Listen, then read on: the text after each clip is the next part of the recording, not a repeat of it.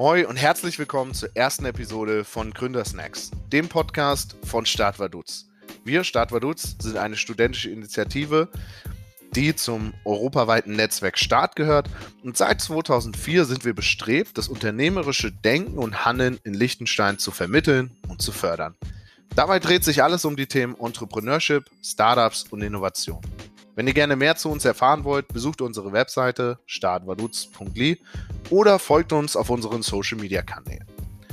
Mit diesem Podcast haben wir uns als Ziel gesetzt, dass wir zum Gründen inspirieren wollen. Der Podcast blickt deshalb hinter die Kulissen von Startups und von deren Gründern. Wir werden uns Themen anschauen wie die Gründungsmotivation bzw. Inspiration. Was waren die Anfänge des Unternehmens? Was sind die wichtigsten Learnings der Gründer? Und was hält die Zukunft für Gründer und Unternehmen bereit? Ich bin Jonathan Gareis, euer Host, und lasst uns direkt in die erste Episode einsteigen.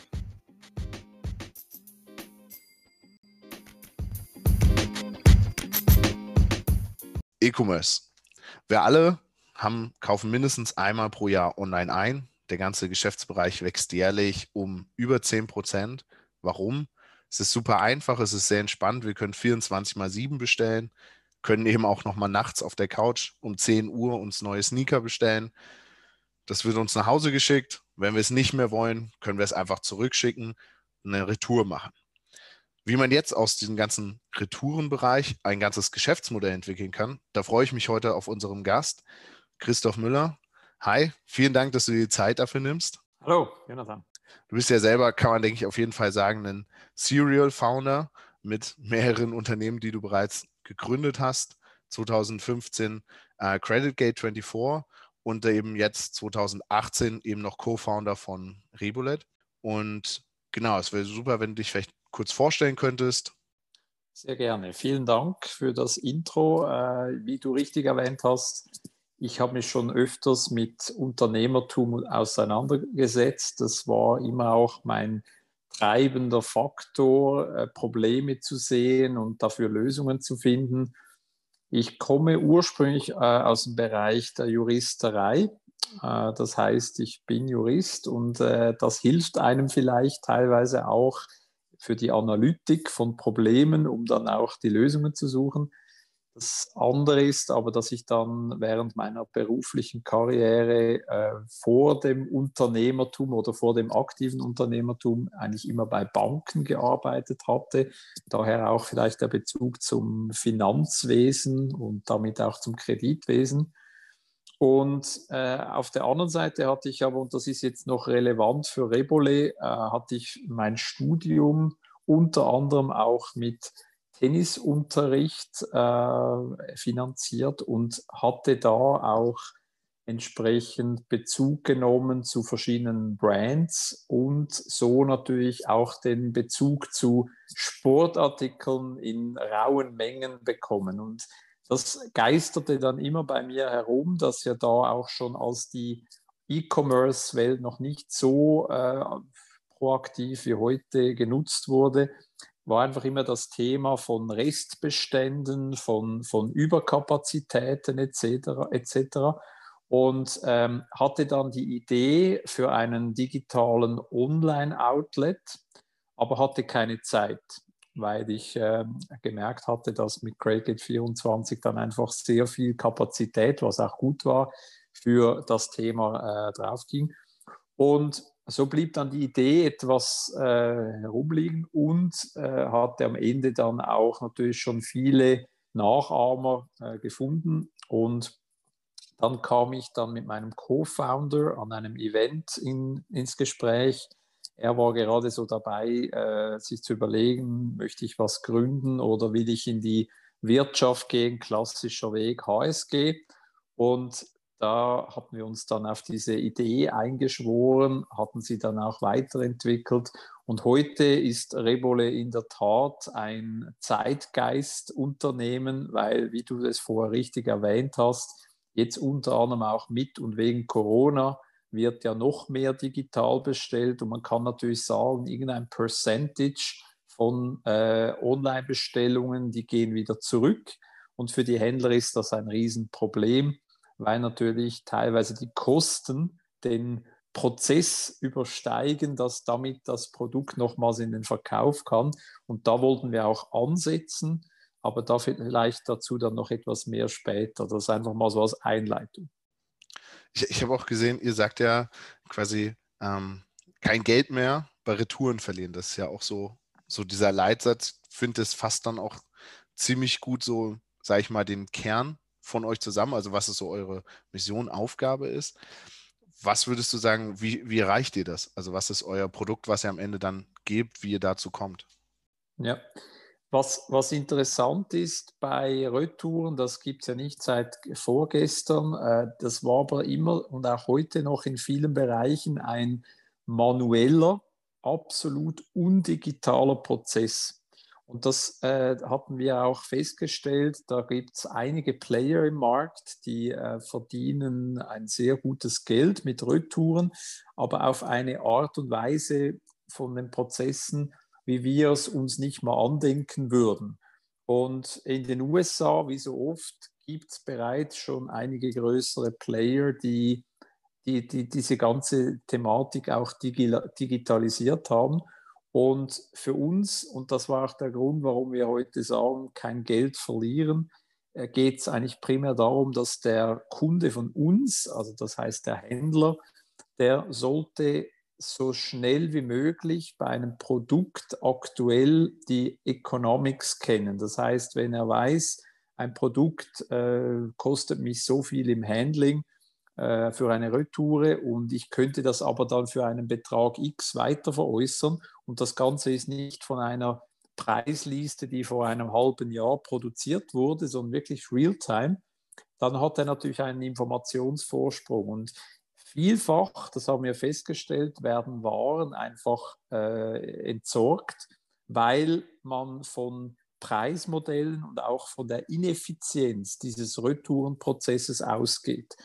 Unser Prozess ist äh, Faktor 10 bis 12 effizienter und damit kann man natürlich auch günstigere Produkte noch kostendeckend oder sogar leicht gewinnbringend in den äh, Reverkauf bringen. Und das war eigentlich die, die Hauptthematik, dass wir gesagt haben, wir müssen weg von diesem manuellen Prozess. Gewisse manuelle Schritte haben natürlich auch wir, aber die ganze Information steht viel, viel schneller zur Verfügung und wird auch permanent ajustiert auf das aktuelle Geschehen, um so auch herauszufinden, lohnt es sich überhaupt, dieses Produkt zum Beispiel noch aufzubereiten, um es nochmals in den Verkauf zu bringen. Damit macht er auch, kann man dir, denke ich, schon so sagen, wirklich auch viel für das Thema Nachhaltigkeit und Sustainability, weil es ja durchaus so ist, dass gerade sehr viele Produkte, es gibt Zahlen, dass teilweise bei Amazon im Wert von 10.000 Euro jeden Tag Produkte vernichtet werden, was natürlich auch Ressourcen sind, die verloren gehen. War das damals auch bei euch für die Gründung, sage ich mal, so eine Mitmotivation oder ist das sowas, was sicherlich dann durch die Laufe der Zeit sich mitentwickelt hat?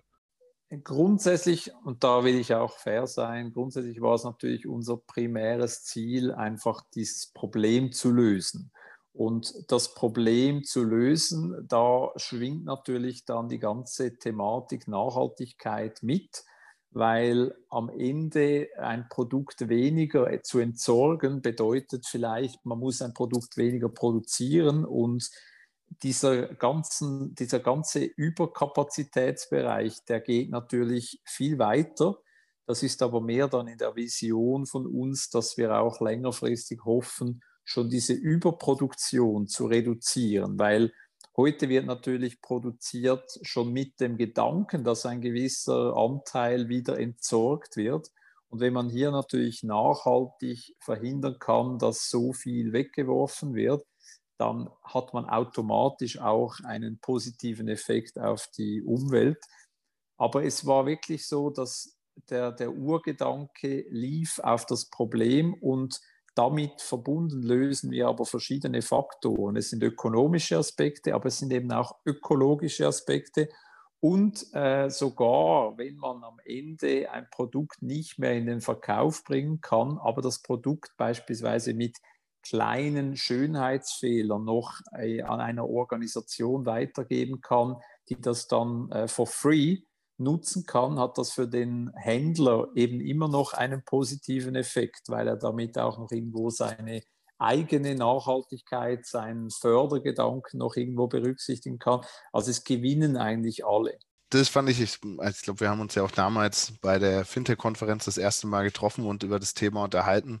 Und da war ich ja sofort total begeistert, weil ich das einfach super spannend fand, diese, wirklich diese ganzen Bereiche, die er abdeckt. Also natürlich mit dieser Kerngeschäftsidee erstmal Retouren anders zu handeln, wieder verwertbar zu machen, aber dann eben natürlich auch diese anderen Seiten, die damit gleichzeitig auch entstehen. Also wie du gesagt hast, viel früher ansetzen, als erst bei dem Problem zu sagen, okay, nur wenn wir Retouren kriegen, sondern bei der Produktion vorher natürlich auch, dass man da direkt weniger produziert. Also ich finde, das ganze gesamte Geschäftskonzept ist einfach super spannend und deswegen ähm, freut es mich auch, dass du ja schon erklärt hast, wie ihr da drauf gekommen seid. Aber mich würde natürlich auch interessieren, lief bisher alles ja reibungslos, aber gab oder gab es denn auch schon Stolpersteine, wo ihr sagt, okay, das sind so, waren so die größten Herausforderungen bisher bei der Gründung? Es gibt so ein, ein, ein, Lern, ein Lernsatz für jeden äh, jungen Menschen, der ins Unternehmertum gehen will. Glaub keinem Gründer, der dir erzählt, dass immer alles reibungslos lief. Das, äh, das ist wahrscheinlich die größte Lüge. Äh, Fakt ist natürlich, dass die Idee von Anfang an auf einer Basis entwickelt wurde und das ist aber auch klassisch, man nimmt dazu Annahmen. Und Annahmen können richtig oder falsch sein und oft sind sie dann auch etwas gefärbt. Damit will ich sagen, man hat vielleicht teilweise etwas zu positive Wahrnehmungen von Dingen. Man hat das Gefühl, das Problem, das müssen alle einem morgen aus den Fingern reißen, weil das ja jeder äh, betrifft. Und das ist oft dann auch das, das Problem, dass Dinge teurer werden, dass Dinge länger dauern, bis sie umgesetzt werden können. Und das war bei uns auch so, aber ich würde jetzt nicht sagen, dass die Idee nicht gepasst hat. Äh, die Idee ist eigentlich heute einfach perfektioniert, aber es war eigentlich immer die äh, Uridee. Was wir aber einfach zu Beginn festgestellt haben, und das hat uns auch von der Zeitachse her, her etwas äh, verzögert oder etwas verlangsamt, das war effektiv der äh, Lerneffekt, mit welcher Art von Technologie kann ich einen Unter ein Unternehmen begeistern, ohne dass es weiß, warum wir dann so viel besser sind. Ich meine, man kann natürlich da auf irgendeiner schönen Folie zeigen, was wir überall besser können, aber am Ende war der, das, der, der Key Success Factor waren die ersten Kunden von uns, die dann wirklich auch als Referenzpunkte für Dritte äh, hergehalten haben und damit hat dann auch ein Dammbruch stattgefunden. Und von daher, wenn du, wenn du sagst, Stolperstein, ist nicht ein Stolperstein, aber einfach vielleicht etwas unterschätzt, dass man äh, auch ein Problem zu lösen versucht, das die Leute zwar haben, aber sie dich dann zu Beginn noch nicht als ihren Problemlöser identifizieren. Und da war effektiv ähm, auch dann im Kontext mit potenziellen Investoren die wollten natürlich Track Record, die wollten Proof of Concept. Und das war dann immer so dieses Chicken-Egg-Thema. Ohne Kunde kein äh, Testimonial, ohne Testimonial kein Kunde. Und das war eine, eine gewisse äh, Zeit, war das sehr, sehr mühsam. Und das ist natürlich dann immer auch wieder ein Thema. Das Team muss dann durch diese Durststrecke durch und äh, muss zusammenhalten und muss das überwinden. Ich glaube, wir sind heute auf einem sehr guten Weg, aber es hätte dort aus meiner Sicht natürlich auch scheitern können, weil das einfach immer etwas Geduld, etwas Ausdauer braucht. Erfolg ist eben nicht einfach ein natürlicher Prozess, da braucht es viele Dinge in der Rezeptur, die genau richtig zusammenspielen müssen. Das heißt, Team war dann wahrscheinlich auch wirklich ein großer Faktor, also auch so das Zusammenhalten wie, wie habt ihr das geschafft? Also wie vielleicht ja auch spannend. Meine, wir machen das ja auch viel für junge Gründe, Leute, die überlegen zu gründen. So, vielleicht ist dann so auch die Frage, wie habt ihr es geschafft, so ein Team aufzubauen? Ja, ich glaube, das ist natürlich auch eine spannende Kombination. Äh, mein Co-Founder Guy Reifers ist einiges jünger und äh, ich bin etwas älter. Ich habe schon einige Durststrecken mit anderen Unternehmen erlebt. Das heißt, da war sicher auch die Kombination von noch jung und damit auch noch vielleicht weniger Experience in dem Bereich mit mir. Für ihn war es sicher gut, auch mich an der Seite zu haben, um auch ihm äh, das Gefühl zu geben, das ist eigentlich völlig normal. Äh, das ist etwas mühsam, etwas painy, aber äh, das kriegen wir hin. Und auf der anderen Seite, ähm, was ich natürlich auch den Vorteil habe, ist, äh, mit Guy kann ich wirklich sagen, das ist ein, ein 7, 7 mal 24 Stunden Unternehmer. Und äh, das war natürlich in dieser Situation wichtig, diese Kombination von irgendwie ja schon mal erlebt und das ging dann auch vorbei. Äh, und ich, ich glaube jetzt äh, sagen zu können, dass für ihn wäre vielleicht dann irgendwann der Punkt gekommen, wo er gesagt hat, irgendwie geht das nicht so weiter und so fort. Und das ist auch wieder etwas, gerade wenn du ansprichst, junge Menschen, einfach nicht ein Unternehmen gründen und dann denken, nach ein paar Monaten stellt sich da der Erfolg ein mit dem richtigen Approach rein. Aber es lohnt sich wirklich auch diese Talsohle zu durchlaufen, weil wenn es dann hinten hochgeht, ist es einfach unglaublich spannend und auch eine innere Zufriedenheit, wenn man merkt, man hat diese Widerstände überwunden. Und es gibt eigentlich nichts Schöneres. Wer Sport macht, wer Spitzensport macht, erlebt das genau gleich, einfach in einem anderen Kontext. Das heißt, immer dranbleiben, nicht zu früh aufgeben, sondern gerade wenn man dann, sage ich mal, unten ist, dann kann es ja eigentlich schon nur noch hochgehen fast. Ja, das ist so. Ich meine, das hängt ja am Ende auch etwas mit der emotionalen Seite zusammen. Du darfst einfach nie den Glauben an deinen Erfolg verlieren, auch wenn dir jeder Investor sagt, ah, das, das sieht nicht gut aus, du bist zu früh oder da hat es noch einen Haken. Äh, auch Leute im Umfeld, ja, bist du sicher, willst du da so viel Zeit investieren?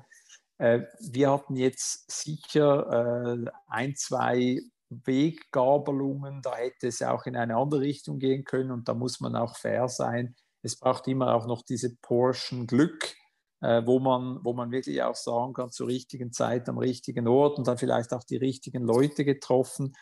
Äh, Guy hat jetzt mit dem operativen Team fast jeden Preis gewonnen von Accelerator-Programmen weltweit, die man überhaupt gewinnen kann.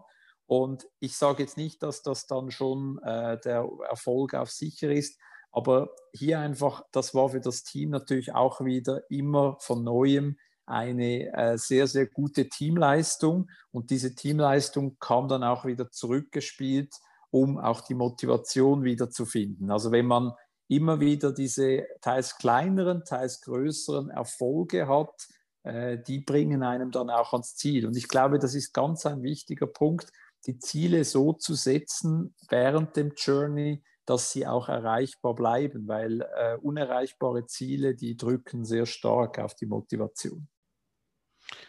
Weil, weil du es auch gerade angesprochen hast mit den ähm, verschiedenen Preisen, die ihr gewonnen habt.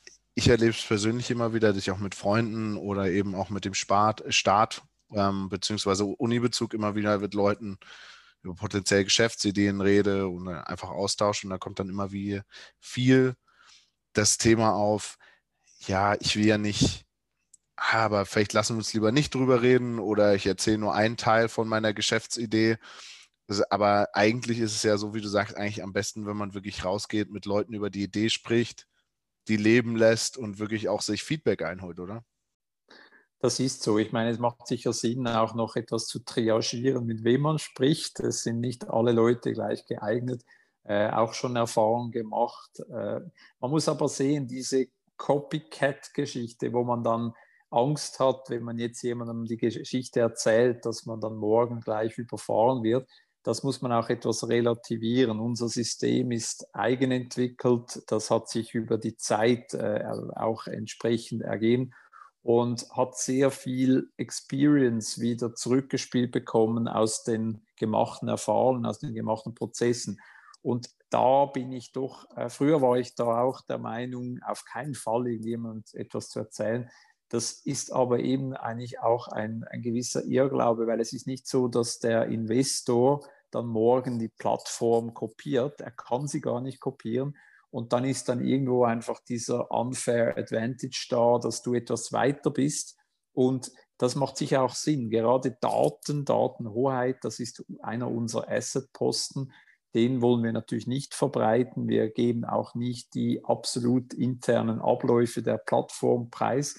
Aber das spielt gar keine Rolle. Man gewinnt auch solche Preise, ohne dass man die innerste DNA bekannt gibt, weil für all diese Accelerators ist es ja auch gar nicht das Ziel, dass man da irgendwelche internen Geschäftsgeheimnisse in Erfahrung bringen kann. Man muss ja einfach aufgrund des Geschäftsmodells und auch der allgemein zugänglichen Informationen auch sehen, dass hier wirklich was da ist, was Hand und Fuß hat. Das Jahr 2020 ist ja schon ein besonderes gewesen. Ähm, ob positiv oder negativ, eher negativ für die meisten, aber kann ich mir sicherlich vorstellen, natürlich für den Geschäftsbereich, in dem ihr euch befindet, du hast vorhin schon kurz angesprochen, natürlich wahrscheinlich eher eine Chance gewesen, als vielleicht jetzt ein Problem oder sieht man das von außen falsch? Nein, ich glaube, das ist richtig. Das, äh, ich, ich muss aber zugeben, ich bin da auch sehr zurückhaltend, weil es gibt ja so diese Bereiche, wo man wirklich sagen kann, äh, das sind so diese Gewinner der, der Krise und ich möchte nie äh, in, in, die Region von Krisengewinnern äh, ge, ge, ge, gelegt werden, weil äh, das ist natürlich sehr dramatisch. Ein Großteil der Bevölkerung und auch ein Großteil der Unternehmen hat ein Riesenproblem mit dieser Zeit und dann ist es natürlich sehr, sehr problematisch, wenn hier dann Effekte daraus entstehen. Aber was man sagen kann, der, der Bereich des Onlinehandels hat natürlich auch durch all diese Lockdowns äh, einen stärkeren Bezug auch in Haushalte genommen, die vielleicht früher überhaupt nicht digital waren. Es gab Zeiten in diesem Jahr in vielen europäischen Ländern, wo man einfach keine andere Möglichkeit hatte, als online was zu kaufen, jetzt abgesehen von Lebensmitteln und die betreffen uns sowieso nicht damit wurde natürlich auch dieses Retourenthema noch, noch viel, viel stärker akzentuiert. Und da, ja, wir sind zur richtigen Zeit am richtigen Ort, was das anbelangt. Aber ich möchte eben wirklich auch da mich distanzieren. Wir, wir sind nicht Gewinner aus der Krise. Wir waren einfach mit einem Modell äh, irgendwo timingmäßig sehr, sehr gut positioniert. Das sehen wir jetzt auch bei unseren Kunden die tatsächlich in großer Zahl auch anklopfen, einfach weil man tatsächlich natürlich dieses Retourenproblem mehr und mehr hat. Und es gibt eben viele Online-Händler, die können sich einfach diese Effizienz von den Prozessen, die wir bieten können, gar nicht leisten. Das ist, äh, wenn ich sehe, wie viel Geld wir investiert haben in die Plattform, wenn das jeder Händler für sich noch machen würde, das macht überhaupt keinen Sinn. Und da war diese, äh, dieses 2020 sicher ein, ein Jahr, wo man sagen kann, für so ein Modell ist man sicher gut aufgestellt. Aber eben, es, äh, ich, möchte nicht, äh, ich möchte nicht irgendwelche Arbitrage aus der Krise machen, weil es gibt so viele Menschen, die sind stark betroffen und ich bedauere das außerordentlich. Und ich würde aber auch sagen, auch wenn es jetzt keine Covid-Krise gegeben hätte, der, der digitale Handel, der nimmt sowieso zu. Jetzt hat er sich einfach stärker akzentuiert. Aber unser Modell wäre so oder so zur richtigen Zeit am richtigen Ort. Vielleicht, vielleicht auch noch spannend, so weil du es ja eben auch schon angesprochen hast. Das ist immer mehr am Kommen, auch noch E-Commerce entwickelt sich immer weiter. Das sage ich mal, das Ende noch lange nicht im Sich. Was würdest du sagen, ist so euer Zukunftsausblick für den Bereich und wie sieht euer Fahrplan aus für die nächsten Monate? Ja, ich, ich glaube, dass der, der digitale Handel, der, der ist natürlich mittlerweile eine fest verankerte Größe und nimmt sicher auch noch mehr zu. Ich glaube auch, und das ist eigentlich wieder das Tragische, dass der, der Retailhandel, der Detailhandel äh, der hat sich natürlich in den letzten Monaten auch mit Lockdowns etc. sehr problematisch entwickelt. Es ist für viele äh, Händler gar nicht mehr möglich, einen physischen Store finanziell zu tragen. Und das beschleunigt natürlich diese, äh, dieser, diesen Prozess noch weiter. Insofern gehen wir davon aus, dass auch unser äh, Geschäftsmodell jetzt wieder halt in, in Bezug auf diese Krise eher profitieren wird, weil wir den, im Onlinehandel einfach sehen, jeder Kunde, der bei uns gestartet war, der blieb. Also es hat, es hat bis jetzt noch kein Kunde gesagt, dass ich habe da was Falsches erwartet, ihr könnt das gar nicht bieten. Und ähm, da gehen wir eigentlich auch wieder von diesen Referrals aus, dass dann der Kunde A den Kunden B erzählt und der kommt dann auch. Das heißt, der Ausblick da ist eher ähm, starkes Wachstum, äh, was, was für uns natürlich wieder andere Herausforderungen mit sich bringt. Stichwort Warenlager. Äh, wir bauen das, die Fläche permanent aus, aber man, man, kommt fast nicht nach.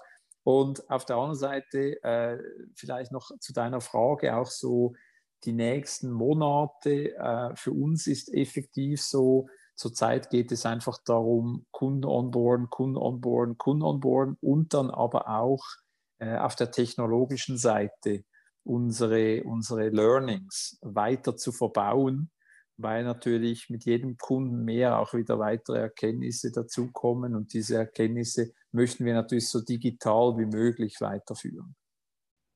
Was sind so für dich so die Learnings aus den letzten Jahren, die du so am meisten mitgenommen hast, wo du sagst, okay, das ist sowas, damit hätte ich gar nicht gerechnet, dass das so ist? Ich glaube, der, ein, ein absolut zentraler Faktor ist das Team. Ich äh, höre das auch immer wieder, wenn ich mit Investoren spreche, auch wenn ich selber irgendwo investiere, dann möchte ich auch immer äh, wissen, das ist ein Team, das eben nicht nur bei schönem Wetter funktioniert, sondern auch bei schlechtem Wetter. Muss man fairerweise sagen, kann man nicht immer voraussehen. Aber es ist schon so, dass ein, ein Team und dort natürlich auch ein Team, welches möglichst heterogen ist, ja, nicht ein Team, das äh, alles so schön eins zu eins alles identisch, sondern möglichst viele Skills abdecken. Ein, ein weiteres Learning meinerseits war auch, dass wir, und das ist auch nicht nichts, was ich jetzt erfunden habe, das hört man immer wieder, diese, diese Logik, alles geht irgendwie doppelt so lang und kostet viermal so viel, dass man einfach auch in der Planung etwas realistisch bleibt und vielleicht lieber gewisse Zahlen etwas äh, konservativer anschaut und dann vielleicht sogar mal überperformen kann. Aber meistens, und das ist auch das Problem bei Businessplänen, die gehen eigentlich immer von einer viel zu optimistischen Position aus. Das ist im ersten Moment vielleicht ein Reiz, weil man damit vielleicht auch begeistern kann.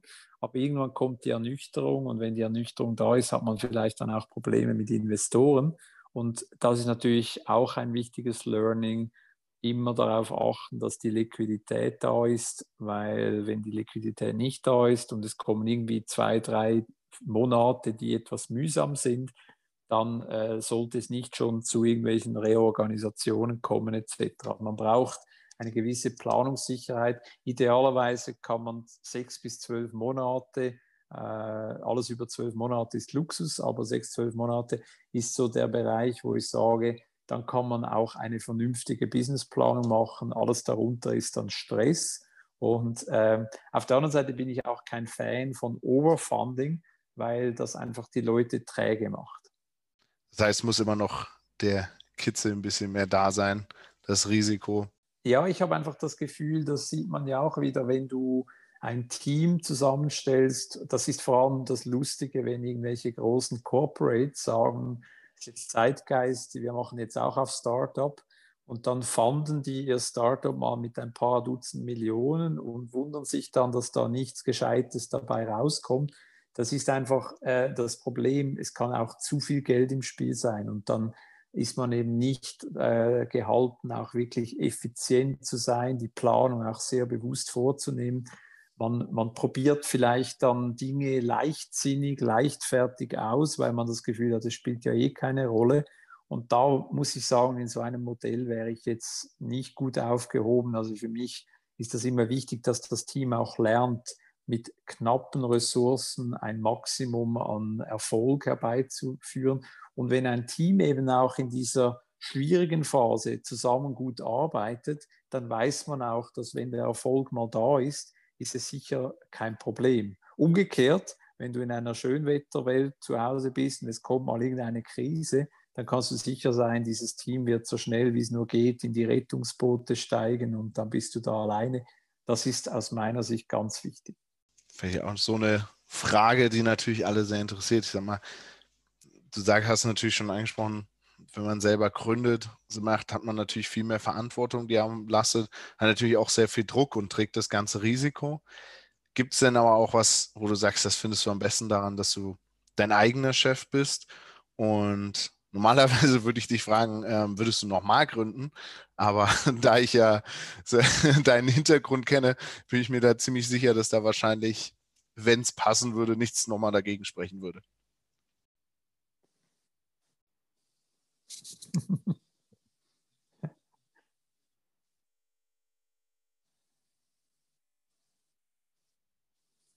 Ja, also die, die Frage vielleicht vorweg, selbstverständlich würde ich wieder gründen, immer, immer und immer wieder. Äh, natürlich, das ist auch das Coole daran, äh, mit jeder Gründung habe ich den Eindruck, habe ich unglaublich viele Fehler, die ich schon mal gemacht habe, dann nicht mehr im Programm. Da macht man wieder andere, aber äh, ich habe das Gefühl, man ist effizienter, man ist schneller, man, man hat auch gewisse Netzwerke, die man äh, als junger Gründer meistens noch nicht hat. Und das kann, es muss nicht helfen, es kann helfen. Ähm, ein Problem, was natürlich unsere Gesellschaft hat, ist Neid. Neid und Missgunst. Das heißt, es kann auch nachteilig sein, wenn du zu oft gründest, weil man dann das Gefühl hat, dass das ist einfach immer so ein bisschen warme Luft. Ähm, und, und das stimmt so nicht, weil man natürlich mit jeder Gründung auch wieder Fehler produziert, die einem dann aber auch wieder eine Lernkurve geben. Deshalb finde ich immer, immer und immer wieder Gründen von daher auch sehr äh, ersprießlich. Aber zu der anderen Frage äh, in Bezug auf die Thematik, wenn ich jetzt äh, sehe, was ist so das Beste am, am Unternehmertum oder am Gründen, ich liebe es wirklich, Probleme zu lösen. Und äh, immer wieder, wenn ich ein Problem erkenne, dann möchte ich eigentlich gerade gründen. Und da kommt natürlich jetzt äh, eine gewisse Vernunft, die jetzt mit zunehmendem Alter auch da ist. Das heißt, äh, man gründet dann nicht direkt, weil man ja weiß, man verzettelt sich, man muss irgendwie auch den Fokus beibehalten. Also nimmt man diese Idee in den Hinterkopf und hofft, dass sie bis zu dem Punkt, wo man dann Zeit hat, noch nicht von jemand anderem umgesetzt wird. Sonst ist Pech, aber man hat ja dann mit der Zeit eine ganze Liste von Ideen. Und ich, ich glaube, dass das ist auch das, was wirklich äh, spannend ist, wenn man die Neugier behält und äh, immer wieder auch Dinge neu andenken will. Und das hilft ja dann auch den bestehenden Unternehmen, weil man ja dort auch mit der Lernkurve gegenseitig unterstützen kann. Und für mich ist schon auch das Thema, das habe ich jetzt gerade in diesen eher mühsamen Zeiten äh, um Covid gesehen, der eigene Chef zu sein, hat eben auch Vorteile, weil man dann nicht alles mitmachen muss, was vielleicht da irgendwie äh, Mainstream angedacht wird. Also man hat da eben doch auch noch eine gewisse Flexibilität und in, in Sommer- und Sonnenscheinzeiten ist das vielleicht weniger ein Thema, aber gerade in mühsamen Zeiten ist es schön, wenn man noch selber denken darf und auch selber Dinge ableiten kann. Und äh, ich persönlich habe auch immer sehr viel Spaß mit einem Team. Äh, jetzt gerade auch, ich werde jedes Jahr, wie so oft, ein Jahr älter und die Gründer, mit denen ich zusammenarbeite, die sind eigentlich immer jünger im Verhältnis. Und ich finde das auch eine sensationelle Kombination. Also ich bin ja noch nicht gerade im Greisenalter. Von daher glaube ich schon, dass ich da auch noch irgendwo den Bezug habe zu diesen Generationen. Aber äh, so kommt man eigentlich immer wieder in diese, äh, in diese Welt von den nächsten Generationen, von den nächsten Generationen. Und ich finde diese Kombination sensationell. Sehr gut. Ich finde das gerade spannend, auch was du sagst mit dem, äh, was du am Anfang auch gesagt hast, Thema mit den Erfahrungen lernt man. Und da gibt es ja dieses, ich glaube, nicht Sprichwort, aber das Sagen aus Amerika, so diese anderen Spirit, der dort auch herrscht, ist ja eben das Thema, wenn jemand sein erstes Startup in den Sand setzt, dann kriegt er bei der zweiten Invest, also für sein zweites Startup nochmal mehr Geld. Und wenn er das zweite in den Sand setzt, dann kriegt er fürs dritte gerade nochmal doppelt so viel Geld, weil die eben ja auch sagen, mit jedem Learning, was man hat, mit jedem Unternehmen, was man mal gegründet hat, ob es jetzt erfolgreich oder auch nicht so war, hat man eben viele Fehler ausgemerzt, daraus gelernt und dann kann's, steigt die Chance, dass es erfolgreich ist. Finde ich sehr spannend, auch immer so bestätigt zu hören.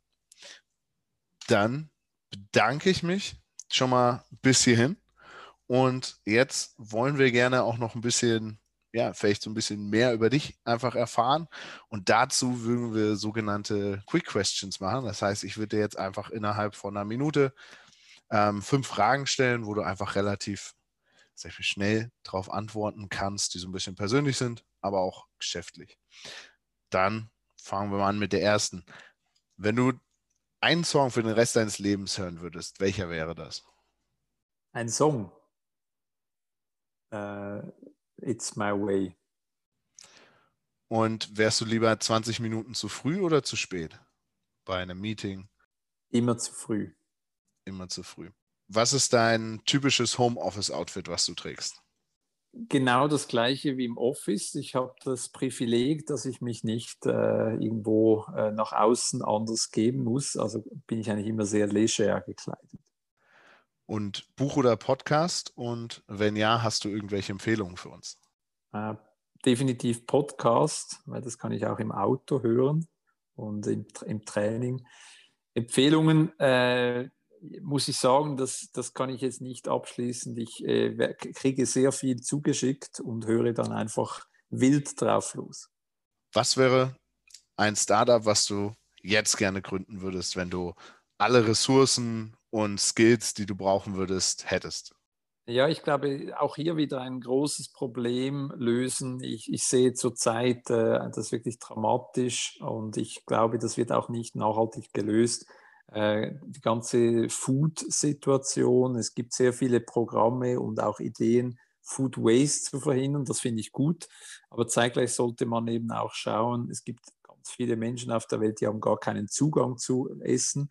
Und das ist natürlich immer so, ich, ich habe den Eindruck, das ist so ein First World-Thema, irgendwie die Banane zu retten oder die Gurke, das ist schön. Ich würde das gerne, wenn ich unbegrenzte Mittel hätte, was ja in deiner Frage implizierend war, würde ich das gerne größer andenken und wirklich diese Ströme von Nahrung äh, besser koordinieren können. Fairer verteilen, ja.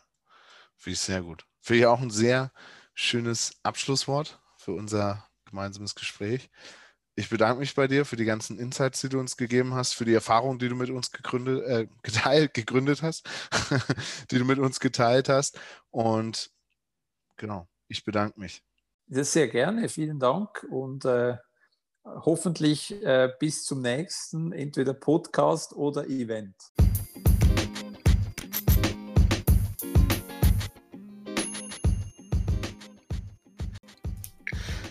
Vielen Dank, dass du dabei warst bei unserer ersten Episode von Gründersnacks.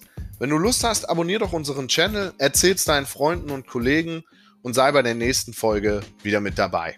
Solltest du Fragen oder Anmerkungen haben, schick uns diese einfach in den Kommentaren bzw. als Direct Message per Social Media. Zum Abschluss möchte ich mich noch bei unserem Sponsor der Universität Liechtenstein und dem Studiengang Entrepreneurship und Management im Master bedanken. Ich selbst studiere diesen und kann ihn nur jedem empfehlen, der Interesse an Unternehmensgründung hat, beziehungsweise auch Management, das heißt das Führen von Unternehmen.